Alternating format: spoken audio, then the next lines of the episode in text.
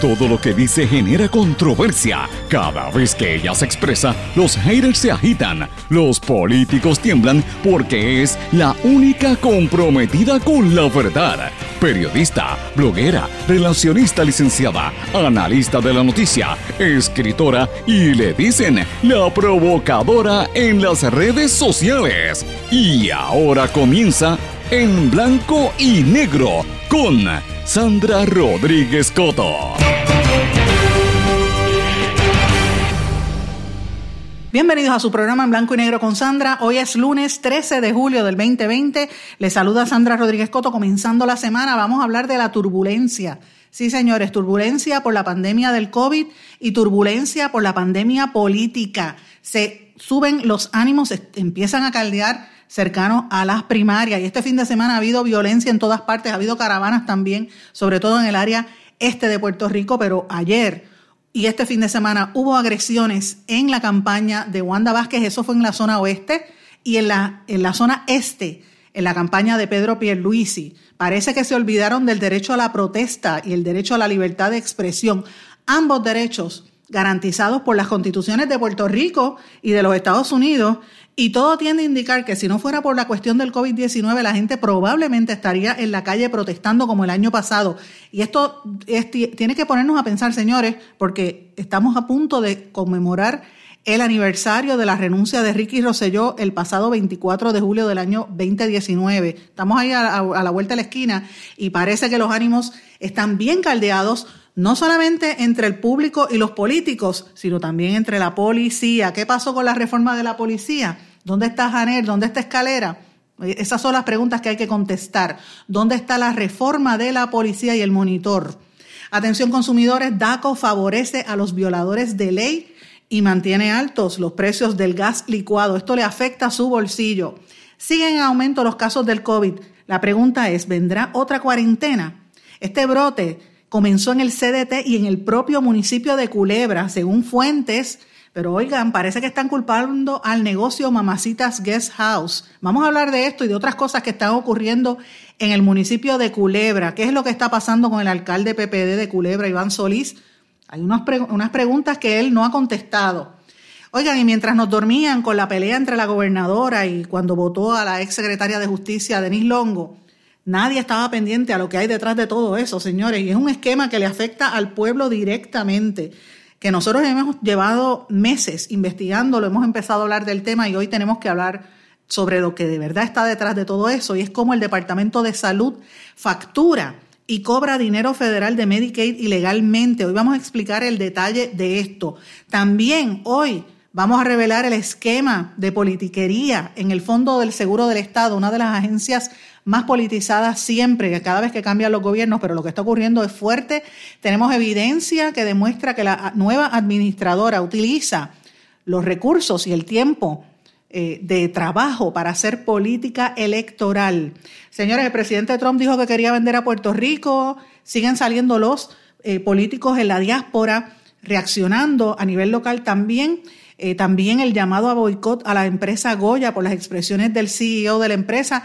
¿Por qué tienen que entrar en estas polémicas públicas? Vamos a hablar de estas y otras noticias importantes aquí en Blanco y Negro con Sandra. Como siempre le digo, esto es un programa que se transmite en todo Puerto Rico a la una de la tarde por distintas emisoras, sus respectivas plataformas digitales, sus aplicaciones para los dispositivos Apple, Android, servicios de streaming y otra serie de servicios que tienen. ¿Cuáles son estas emisoras? WMDD el 1480 AM Fajardo San Juan, X61 que es el 610 AM Patillas y toda la zona sureste de Puerto Rico que se consolida con el 94.3 FM Guayama, Patillas, toda esa región. Radio Grito WGDL 1200 AM Lares, WIAC 930 AM Cabo Rojo Mayagüez, WIAC 740 AM en la zona metropolitana, WLRP 1460 AM Radio Raíces, La Voz del Pepino en San Sebastián. Este programa también se graba, está disponible en el formato de podcast. Usted lo puede buscar en Anchor y se puede hasta suscribir y ahí le llegan los avisos también. SoundCloud y las demás plataformas. A las 8 de la noche se retransmite de manera diferida por la web, por Radio Acromática y como siempre le digo, usted me puede escribir a través de las redes sociales en LinkedIn, Facebook, a través de mi nombre, Sandra Rodríguez Coto, Twitter e Instagram por SRC Sandra o en la página de internet me puede escribir por el correo electrónico en blanco y negro con Sandra arroba gmail.com. Pero vamos de lleno con el programa que tenemos muchísimas informaciones comenzando la semana. En blanco y negro con Sandra Rodríguez Coto. Ahora sí, mis amigos, le doy la más cordial bienvenida, comenzando la semana aquí en Blanco y Negro con Sandra. Y tenemos que empezar hablando de lo que ha estado aconteciendo este fin de semana. Los candidatos políticos se han tirado a las calles, ha habido caravanas. Yo vi una caravana enorme de eh, Charlie Delgado en el área de, ellos estaban por Maunabo y estuvieron en el yo estuve en Ceiba ayer y, vi parte de la caravana. Hubo también una caravana grande y una participación política de Pierre Luisi. Este fin de semana también la gobernadora estuvo en el área de Mayagüez haciendo política, pero más que nada, los candidatos están en la calle moviéndose, buscando votos. Pero una cosa es buscar votos y otra cosa es provocar violencia y, cómo es que están los ánimos caldeados en el país, señores, y esto no se puede tolerar. Yo quiero compartir con ustedes unos audios, que a mí no me gusta hablar de estas cosas, pero a veces hay que hacerlo porque tenemos que tener clara la mente de lo que está ocurriendo. Escuchen esto.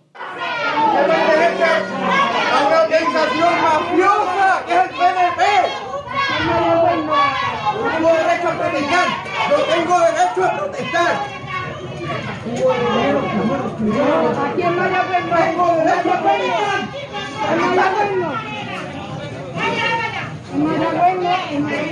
¿Cuándo renuncia?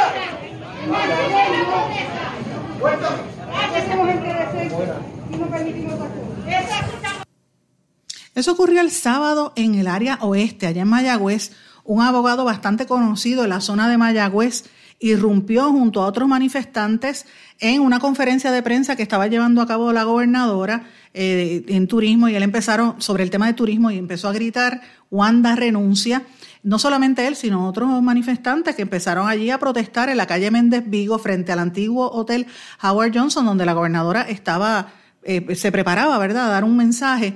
Este abogado, Carlos Torres Viada, acompañado de otros manifestantes, gritaron Wanda corrupta. Ese audio que ustedes están, eh, que acaban de escuchar es de la compañera Dailín Rodríguez, Dailín Joan Rodríguez del medio regional La Isla Oeste. Y a mí me gusta siempre dar crédito a los medios porque no, esto no lo originé yo, pero es una noticia importante, ha estado en boca de mucha gente. El comentario general fue de lo que ocurrió allí de inmediato, como siempre sucede, la escolta de la gobernadora y personal de seguridad impidieron que el manifestante continuara gritando desde la acera. Él estaba en una acera contigua a la carpa donde estaba la compañía de turismo que había levantado allí para hacer la actividad, inaugurando el nuevo hotel en el centro urbano de Mayagüez.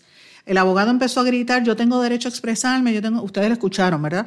Pero eso no impidió que el personal de la escolta lo empujara fuera de, los predios públicos. Y hubo un momento en el audio donde se emiten unas palabras OS que evidentemente no lo voy a compartir aquí, pero ustedes pueden, buscarlo allí en la página de la isla oeste y ustedes lo van a encontrar.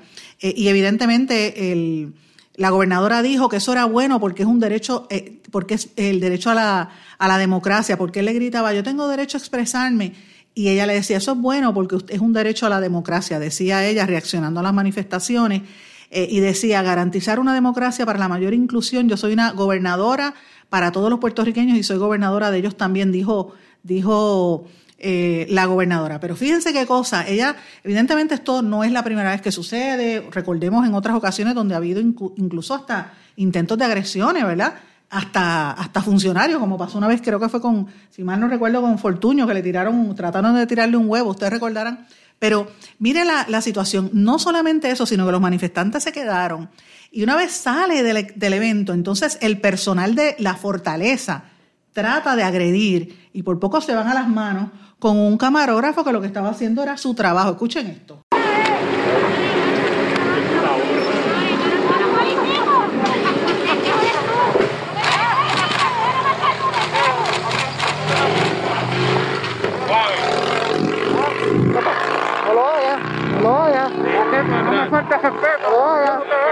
No pero no lo puedes hacer, no lo puedes hacer. Vete, métete, vete, vete. Te lo siento. Está en live. Yo sé, pero es que él le, le iba a dar, José, tú sabes que eso está mal. José, tú sabes que está mal. estoy grabando. Y yo también, pero tú sabes que lo que él estaba haciendo era mal. Yo sé, tú lo sabes, pero él le, le iba a dar a, la- a un tipo. El señor se, se, se bajó un palo. Está claro. José yo lo conozco. De los de ellos. Eso segundo que ustedes escucharon, mis amigos, fue, como les dije, un camarógrafo de Fortaleza que se bajó del carro. Eh, ellos iban de camino hacia el aeropuerto de María de Hostos, donde también se iba a colocar la primera piedra en unas mejoras que se van a hacer a, a la pista. Y cuatro manifestantes sin identificarse empezaron a gritar palabras soeces. Y entonces el camarógrafo de Fortaleza se baja con un palo a caerle arriba a los que estaban allí. Por poco le da un periodista también. De eso es que estamos hablando, señores. Ese es el ánimo que tiene el grupo del entorno de la candidata a la gobernación, Wanda Vázquez y gobernadora Wanda Vázquez. Y yo pregunto, ¿qué es lo que está pasando con la policía de Puerto Rico? Si es que existe una reforma de policía, que evidentemente lo han dejado caer desde que sacaron, porque el grupo del chat de Rosselló sacó al anterior monitor federal, intervinieron y ya se sabe que hay una investigación federal por eso. Desde que se fue Arnaldo Claudio, eso ha seguido para atrás y esta hora está peor que antes, señores. Peor que antes. Y yo creo que aquí hay que rendir explicaciones, rendir cuentas sobre esto, porque no solamente esto que sucedió, ya le, di- ya le mostré dos. Mire la tercera, la tercera cosa que sucedió, el incidente que se tornó viral. Y esto fue no en el caso de Wanda Vázquez, sino en una caravana de Pedro Pierluisi, donde supuestamente, esto fue en Fajardo, había una gente, eh, hay, hay versiones, ¿verdad? La policía dice que ellos paralizaron el tránsito y esta gente se fue por el lado. Esta gente alega, es una familia que alega lo contrario, dice que ellos estaban allí, la policía los intervino, les abrió las puertas, agredió a la menor. Ustedes tienen que escuchar esto que, eh, trascendió ayer. ¡Permiso! ¡Permiso! ¡Permiso! Mira, me está, No. me está desnudando el carro. me está desnudando. Es que no hay ninguna orden por ningún derecho. No, que no, no, no. Yo voy a llamar a la policía. Yo voy. ¡A mi hija no la toca! Salte, salte, permiso. No me van a ¿Qué le pasa a a usted? tocar. ¿Qué le pasa? Le acaba. Ella es una menor de edad. Le diste a mi hija. Ella es una menor de edad. Ay, bendito, es que esto se va a ver bien lindo. Yo soy reportera, ustedes no saben lo que están haciendo. ustedes no saben lo que están haciendo, papá. No saben lo que están haciendo. Déjalo, déjalo. Permiso, nos vamos al cuartel, vamos al cuartel. cuartel? Vamos, no, vamos a sentarnos a hablar como gente decente que somos. Como gente decente que somos. Permiso, permiso. Suéltalo. Suéltalo, suéltalo. No hay que sacarlo, vamos al cuartel. Vamos al cuartel, vamos al cuartel. Vamos al cuartel, vamos al cuartel. No está arrestado por Usted se va a la nada. justicia. ¿A qué justicia si nosotros estamos en la calle en nuestro carro privado? Estamos en un carro privado. Estamos en un carro privado. ¿Por? Esto es propiedad Dime por privada. No.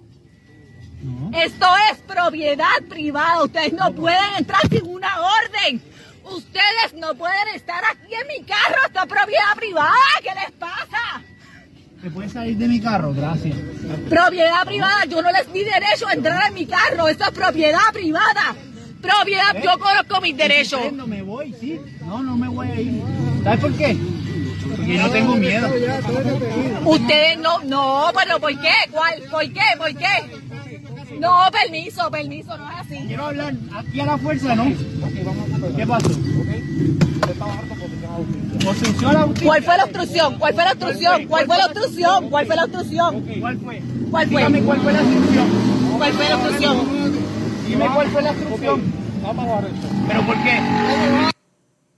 Yo quisiera que ustedes vieran el vídeo, los que no han podido ver esos visuales, yo quise compartirlo completo porque es impresionante cómo se meten unos policías dentro de un carro, le meten una bofeta a una niña, porque se ve que es una niña, y la mamá se descontrola, empieza a gritar y ustedes ya escucharon lo que pasó. Eso aconteció en la, en la, una de las caravanas que estaba llevando a cabo ayer. Esa fue ayer en Fajardo. Las primeras que escucharon fue en el área oeste, en Mayagüez.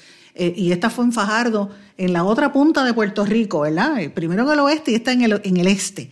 Y esta, la de ayer, el sábado fue con Wanda Vázquez, ayer fue con Pedro Pierluisi.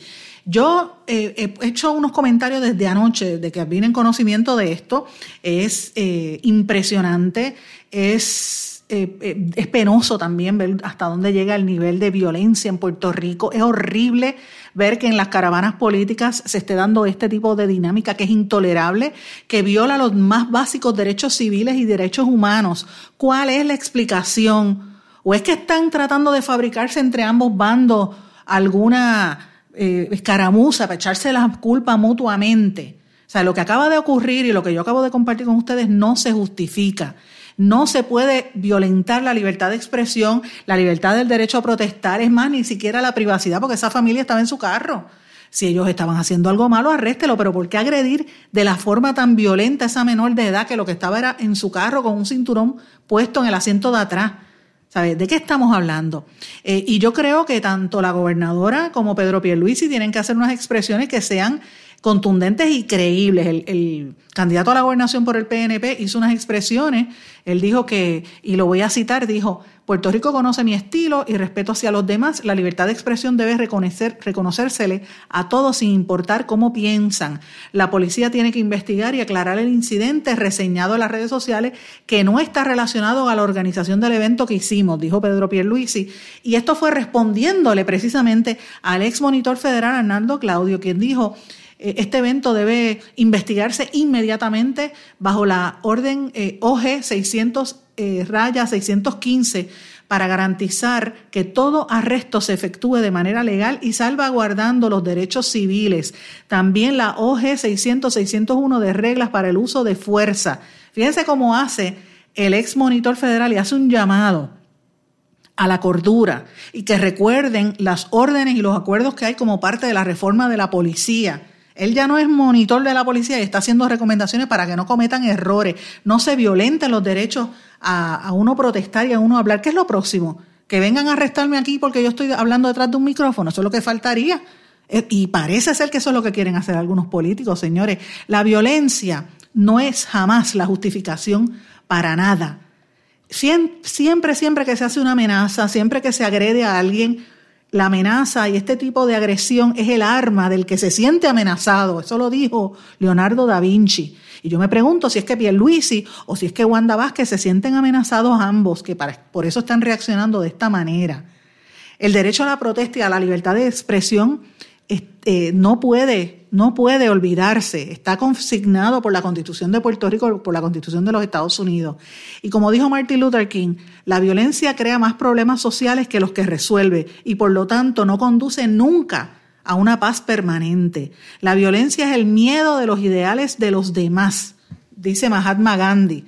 Fíjense eso, el que esté opuesto a, a Pierluisi y a Wanda Vázquez tiene su derecho a estarlo, pero no hay que agredirlo la violencia es el último recurso del incompetente.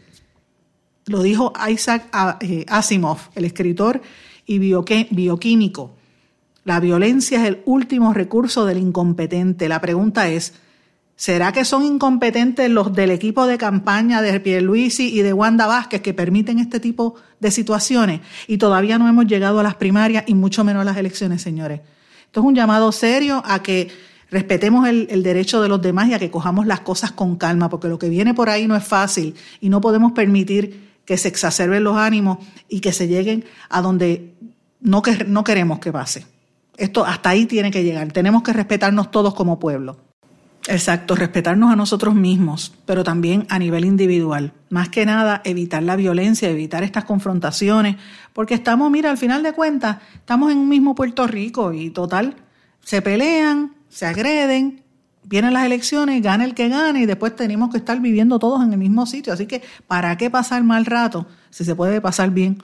Así que utilice eso como alternativa y no agreda, no, no, violente el, derecho del otro a expresarse ni utilice la fuerza, porque esto se puede salir de, las manos y, lo que uno ve en esos visuales como agredieron a esa menor, pues mira, es, insoportable. Eso no se puede tolerar bajo ningún concepto. Pero bueno, vamos a cambiar brevemente el tema. Este fin de semana, precisamente Pedro Pierluisi estuvo haciendo unas expresiones eh, a un grupo limitado de periodistas y allí estaba, me parece que un colega del periódico El Vocero y estaba el compañero Arbelo que me hizo unas preguntas eh, y a, mi nombre, ¿verdad? Y le, y le preguntó allí a Pierluisi sobre cuál era su reacción, ¿verdad? Lo que ha estado aconteciendo precisamente con el despido de la secretaria de Justicia, ex secretaria de Justicia y la situación con la gobernadora. Y yo quiero que escuchen la actitud de Pierre Luis y oigan cómo él se expresa comparado al audio anterior de la violencia que hubo en el entorno de su campaña. Escuchen esto. Bueno, yo lo que pienso es que ya este asunto, que es muy desafortunado, está en manos del, panel del FEI, que es un ente independiente que eh, debe gozar de la total confianza y respeto del pueblo. Es un ente que precisamente se creó para evitar hasta la apariencia de conflictos de interés en el manejo de investigaciones de naturaleza penal contra altas, altos funcionarios del, gobierno. Así que ahora lo que falta es esperar por su determinación eh, y entonces pues dependiendo de cuál sea esa determinación, yo, yo podré expresarme eh, al respecto. Pero con las respuestas que ella ha dado hasta el momento que usted ha podido ver, porque obviamente Bueno, lo que, yo, lo que yo te puedo decir es que eh, ya en dos ocasiones ha llevado a cabo conferencias de prensa que, que son eh, desafortunadas, que un gobernante no debe llevar a cabo. La primera fue cuando pretendió defender lo indefendible, es decir, unas compras eh, escandalosas, irregulares de pruebas del COVID. Eh, ya sabemos en qué ha acabado todo eso. Ahora hay múltiples investigaciones en curso y los hechos hablan por sí solos. Eh, no había, lo que si acaso había que hacer en aquel momento era meramente decir que se investigue. Tan pronto salió en los medios de comunicación eh, los detalles de, esa, de esas transacciones. Debió haber sido pues, limitarse a decir que se investiga hasta sus últimas consecuencias. Entonces, eh, en cuanto a la salida de la exsecretaria de Justicia, pues nuevamente lleva a cabo una conferencia de prensa que para mí eh, también fue desafortunada, porque trata de justificar esa salida a base de unas expresiones que hace y luego pues ya ha salido a relucir eh, eh, tanto expresiones como hasta documentación que pues la contradice. O sea que eso realmente pues fue, estuvo fuera de lugar. O sea que, y eso es todo lo que voy a decir. Ese era el candidato a la gobernación, Pedro Pierluisi. Antes de irnos a la pausa, mis amigos, quiero repetirle la cita de Isaac Asimov. La violencia es el último recurso del incompetente. Vamos a una pausa, regresamos enseguida. No se retiren, el análisis y la controversia continúa en breve, en blanco y negro, con Sandra Rodríguez Coto.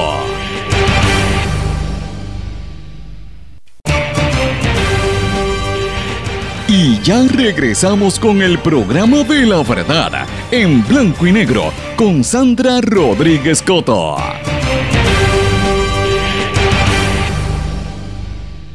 Regresamos en blanco y negro con Sandra. Bueno, en el día de ayer la gerencia de la hospedería icónica del municipio de Culebra, Mamacita Guest House, reaccionó a las noticias que han estado surgiendo durante este fin de semana, que como ustedes saben, eh, se dio a conocer que el Departamento de Salud había cerrado esa hospedería porque supuestamente había una serie de empleados que dieron positivo al COVID-19.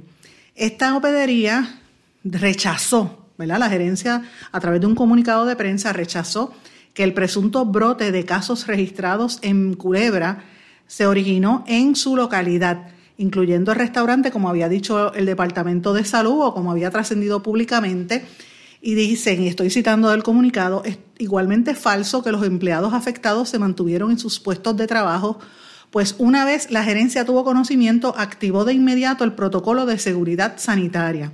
Mamacita Guest House permaneció cerrada durante los pasados cuatro meses como parte del cierre obligatorio y reabrió sus puertas el pasado jueves 2 de julio cuatro días después de que se reportara el primer contagio. Tan pronto advinieron en conocimiento, el establecimiento cerró sus puertas.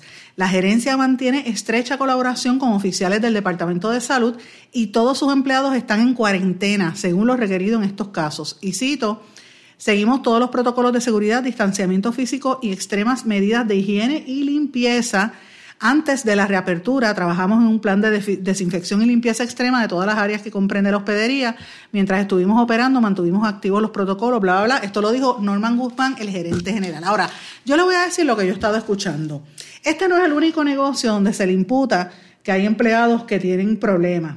Esto ha estado saliendo, mis amigos, no solamente en, en Culebra, ha estado, ustedes saben que la semana pasada yo dije que había un laboratorio en el área de Bayamón donde los empleados están alegando, y este es el, este laboratorio, eh, supuestamente hay varios empleados que han salido positivos y el laboratorio sigue operando, no paralizaron para, para limpiar y lo que es peor, la gente entra y no tienen, ellos dieron instrucciones, la gerencia de instrucciones para que no le dijeran a nadie de que allí habían unos casos positivos. Así que hay mucha atención.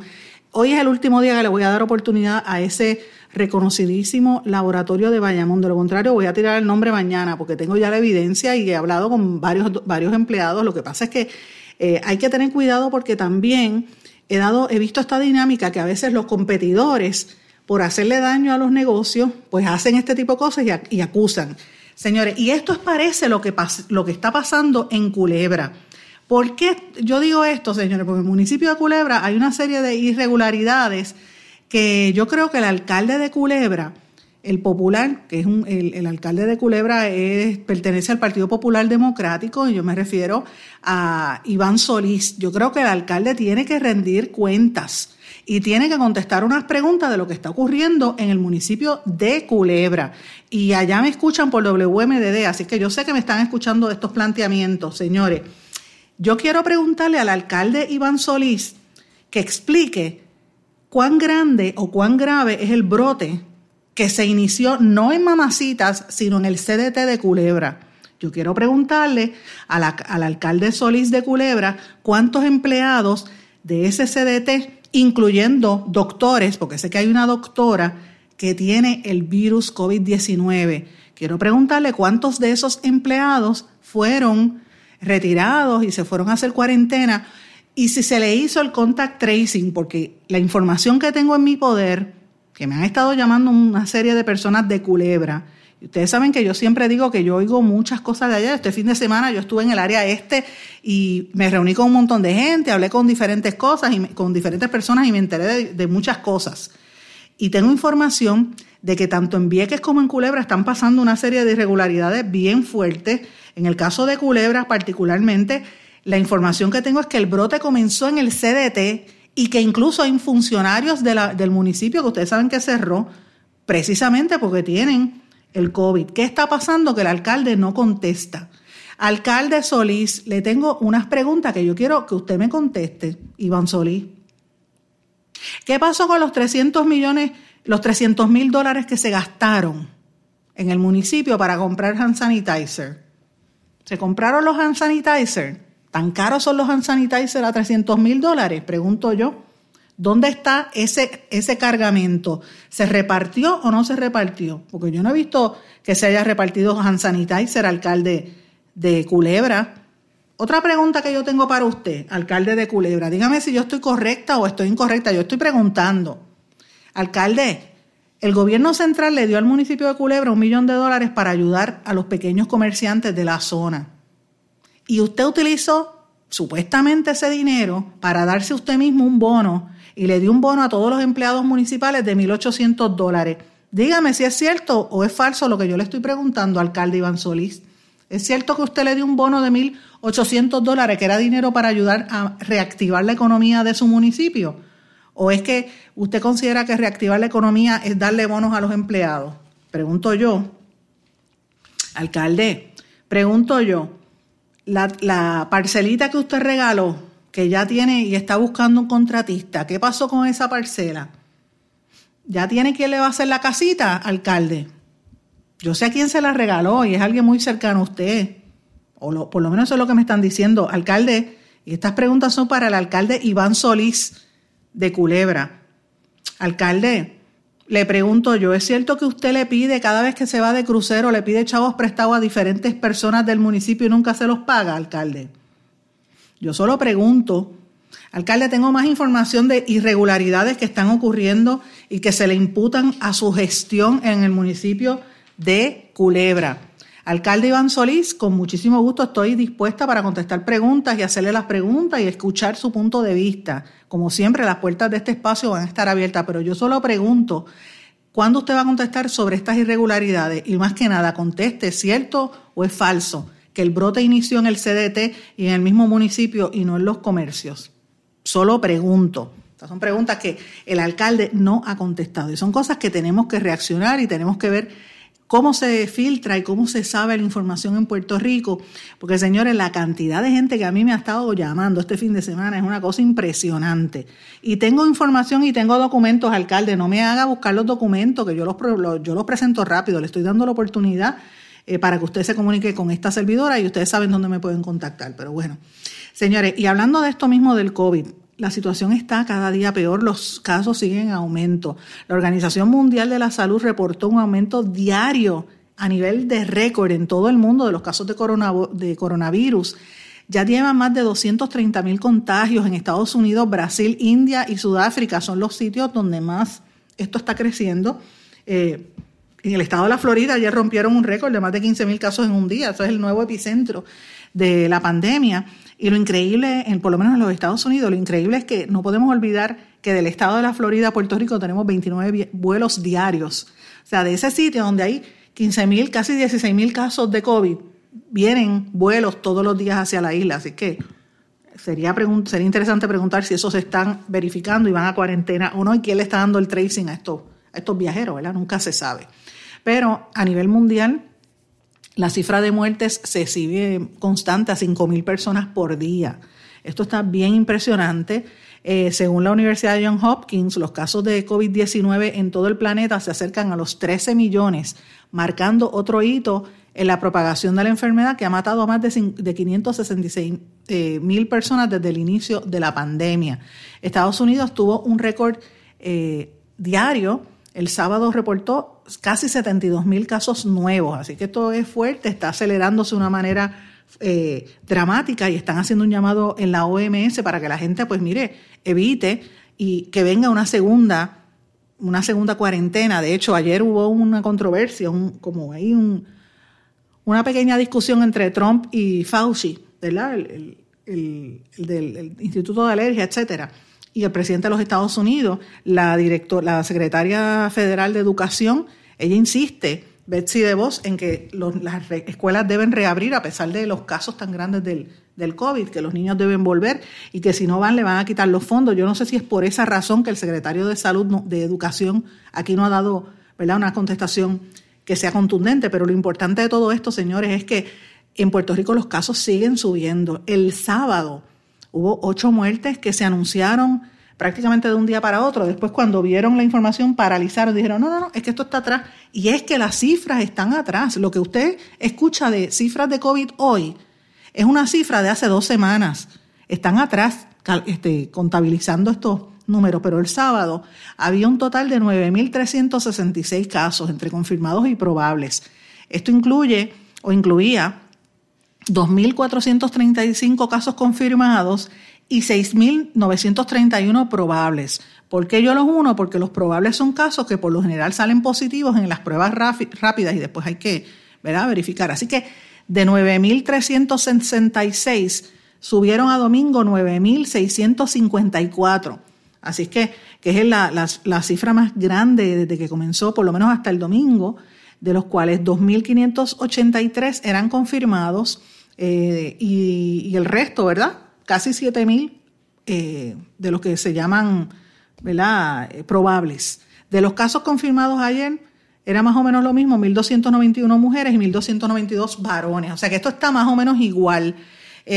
Hoy ya vamos a, ya ustedes vieron las cifras que se anunciaron esta mañana. Hay que tener cuidado, señores, esto es bien impresionante. Y entonces vemos cómo se va cambiando la actitud. Trump este fin de semana estuvo en una visita en un hospital militar en el Walter Reed y por primera vez lo vieron con una, con una mascarilla que él decía que no, no se la quería poner. Y vemos cómo esta situación sigue cobrando vidas más que nada y alterando nuestra naturaleza. De hecho, están hablando de la dificultad que hay ahora para prevenir aquí en Puerto Rico el dengue y otras enfermedades, precisamente porque no hay manera de ir a hacer campaña y la gente está, eh, en algunos casos, violentando el, distanciamiento social. De hecho, yo vi hasta un motín en el área de Puerto Nuevo, la gente como si nada, en el jangueo en la gasolinera, eh, o sea, la gente como que se olvidó, se olvidó que estamos en medio de una pandemia, por eso es que esto está aquí. Y estos números que estamos viendo fueron los paris hace dos semanas. Ahora que viene, vino el 4, el 4 de julio, lo vamos a estar viendo ahora. La próxima fecha es el 25 de julio, ese fin de semana largo. Y yo espero que la gente tome conciencia, a menos que el gobierno anuncie un cierre eh, mayor, como alguna gente está anticipando, en la medida en que estos casos sigan. La gobernadora había dicho que no era culpa del gobierno, que, y en parte ya tiene razón, el gobierno no puede hacerlo todo, la responsabilidad es compartida y más que nada individual. Usted cuídese y si usted no se quiere cuidar, pues por lo menos respete al, ser humano que tiene de frente o que tiene donde usted trabaja o donde usted llega. Póngase la mascarilla. Use sanitizer, lávese las manos. Eso es lo básico. Igual del distanciamiento social. Vamos a una pausa, regresamos enseguida. No se retiren, el análisis y la controversia continúa en breve, en blanco y negro, con Sandra Rodríguez Coto. Tienes una emergencia de salud en tu familia. En las salas de emergencia de Menonita estamos para atenderte en cualquier momento y de manera segura. Hemos establecido estrictas medidas de protección y seguridad para que tu visita a la sala de emergencia no sea una preocupación. Tu emergencia la atendemos en Menonita. Ven tranquilo a tu centro de salud o sala de emergencia menonita más cercana. Contamos con médicos, especialistas, pediatras, laboratorio, rayos X y más. Tú nos conoces. Confía tu salud en Menonita. Con nosotros estás seguro.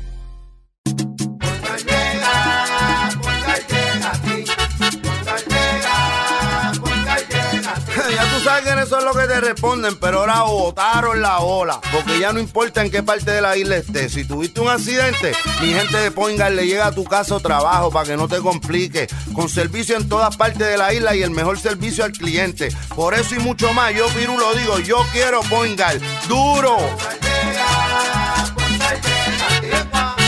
Quites el dolor de cabeza con sus obligaciones de contabilidad con los servicios que presta Villalba y Villalba Company. Directo, personal y con sensibilidad humana. Lo que se busque un verdadero asesor de contabilidad para todo tipo de servicio de contabilidad, pago de IBU, pago de nómina, informes trimestrales y anuales y otros. Ofrecen servicio directo personalizado. Villalba y Villalba Company. Para orientaciones, su teléfono el 939-336-5774. 939-336-5774. 5774. Y ya regresamos con el programa de la verdad en blanco y negro con Sandra Rodríguez Coto. Regresamos a esta parte final de Blanco y Negro con Sandra. Bueno, tengo tanta información que yo no sé si el tiempo me dé, pero voy a tratar de ir sobre, sobre algunas de las cosas que hemos estado dando a conocer este fin de semana y cosas que yo creo que es importante que si usted no las escuchó en nuestro videoblog de ayer, las tiene que escuchar hoy. Son noticias importantes. Eh, la evidencia sobre los seis referidos firmados por la ex secretaria de Justicia, Denis Longo, ya llegó al FEI.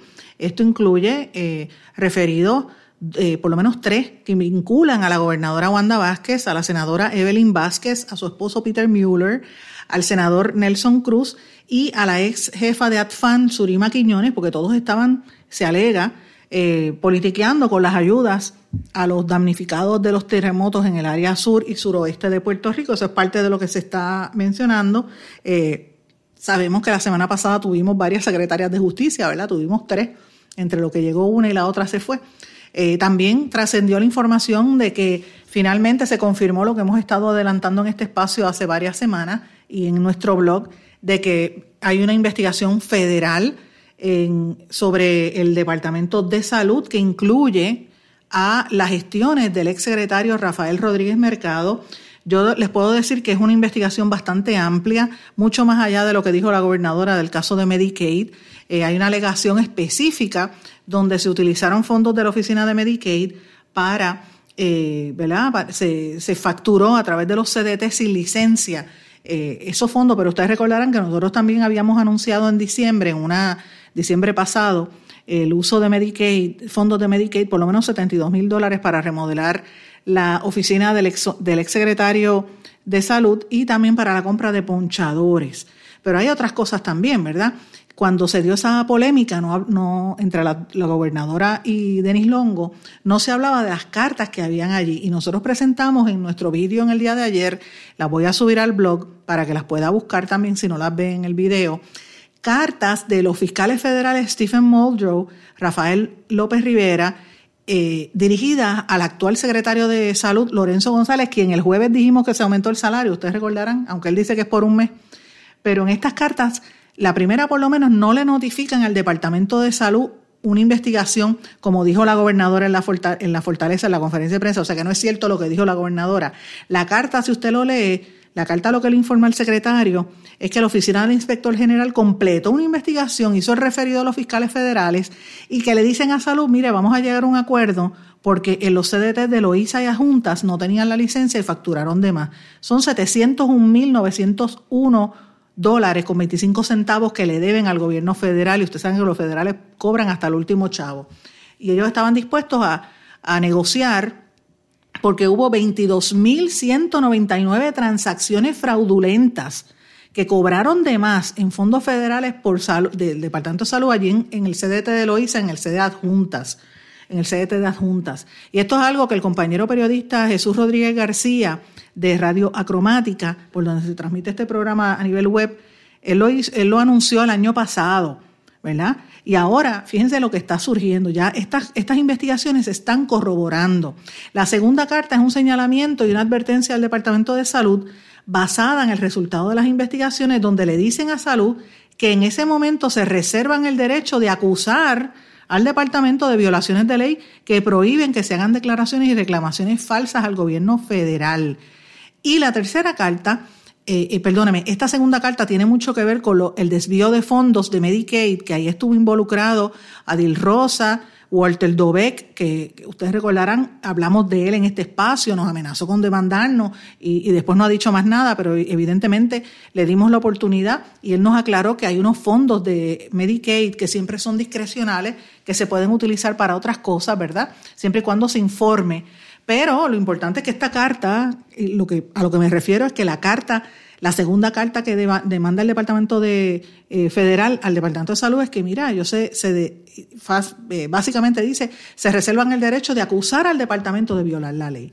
Una tercera carta es otro señalamiento y otra advertencia sobre los resultados de la investigación que concluyó que personas contratadas por Manpower, estaban cometiendo fraude al reclamar horas y tiempo que no les correspondía. Y eso fue también algo que nosotros denunciamos en este espacio hace bastante tiempo. Así que de eso es que estamos hablando, de cómo se traquetea con Puerto Rico y después nos, quejamos cuando escuchamos que Trump dice que nos quería vender.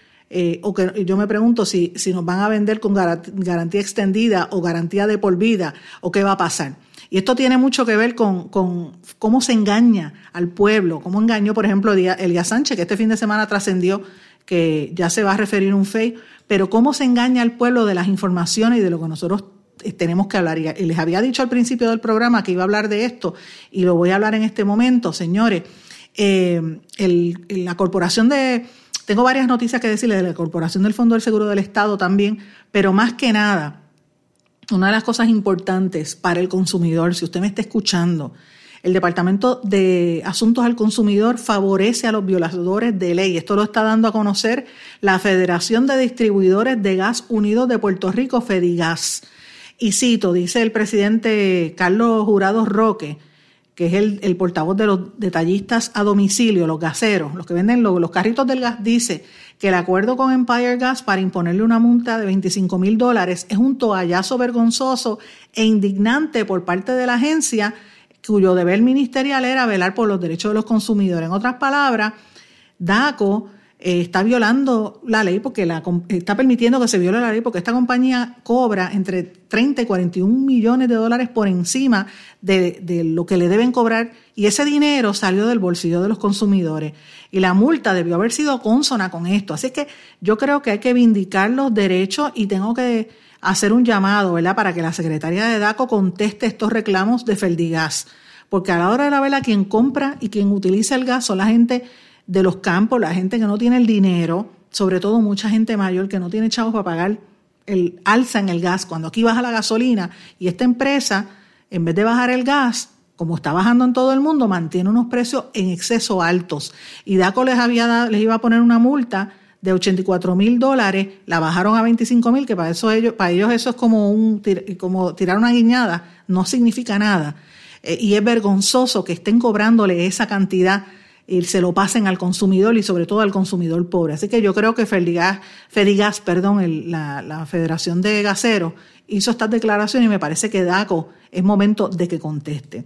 Señores, les había dicho también que iba a hablarles un poquito de lo que anunciamos en el día de ayer que, y el sábado hemos estado trabajando este tema con el compañero precisamente Jesús Rodríguez García de Radio Cromática que encontraron material político partidista en un vehículo oficial de la Corporación del Fondo del Seguro del Estado y es el carro que utilizaba Enid Ortiz Rodríguez, la ex subadministradora del fondo, que hace tiempo que no se está presentando a trabajar alegadamente porque en vez de ir al fondo, en vez de reportarse al fondo, se está reportando directamente a tiempo completo a la campaña primarista a favor de Wanda Vázquez.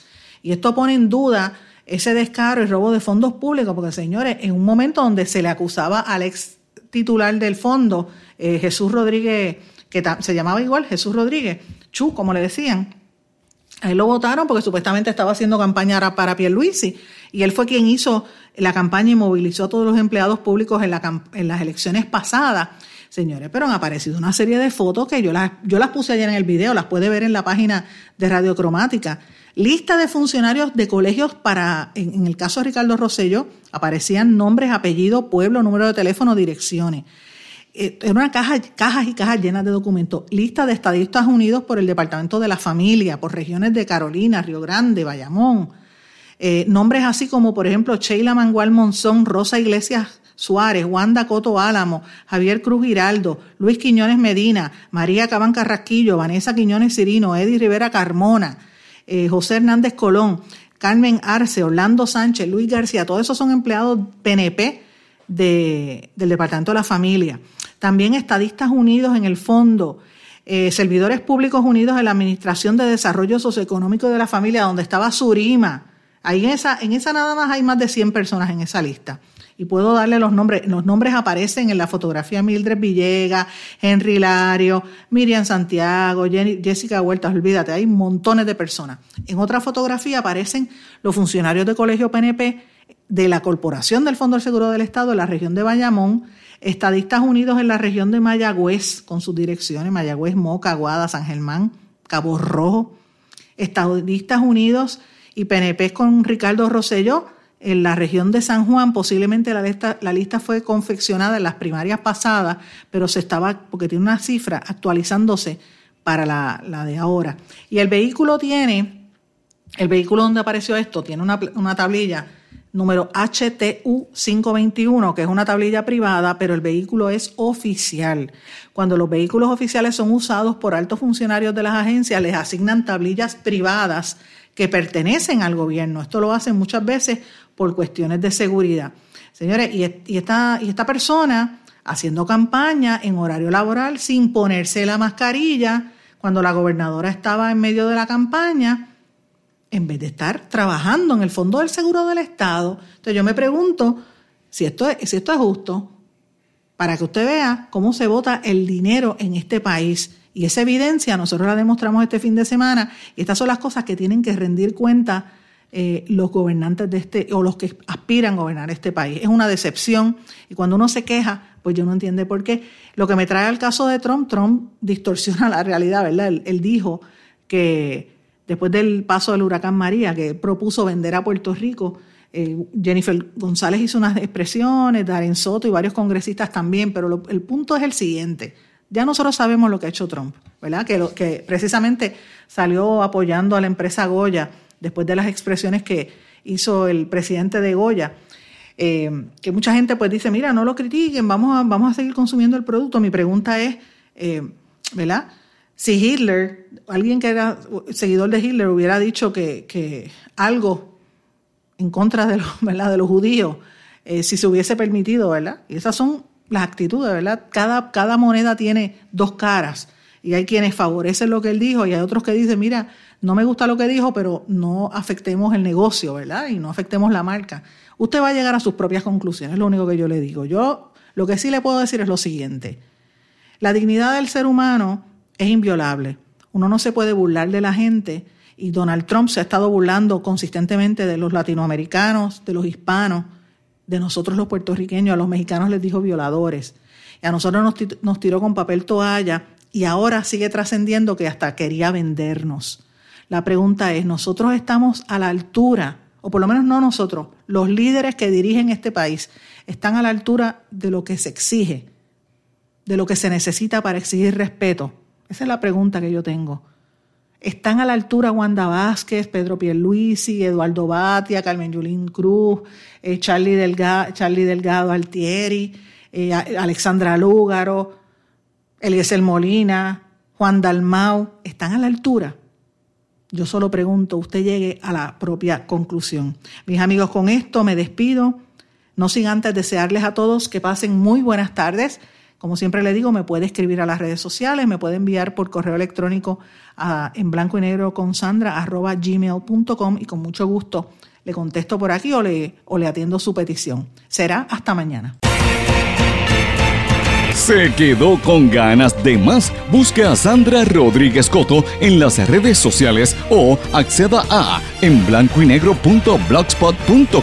porque a la hora de decir la verdad solo hay una persona en la cual se puede confiar. Sandra Rodríguez Coto en blanco y negro.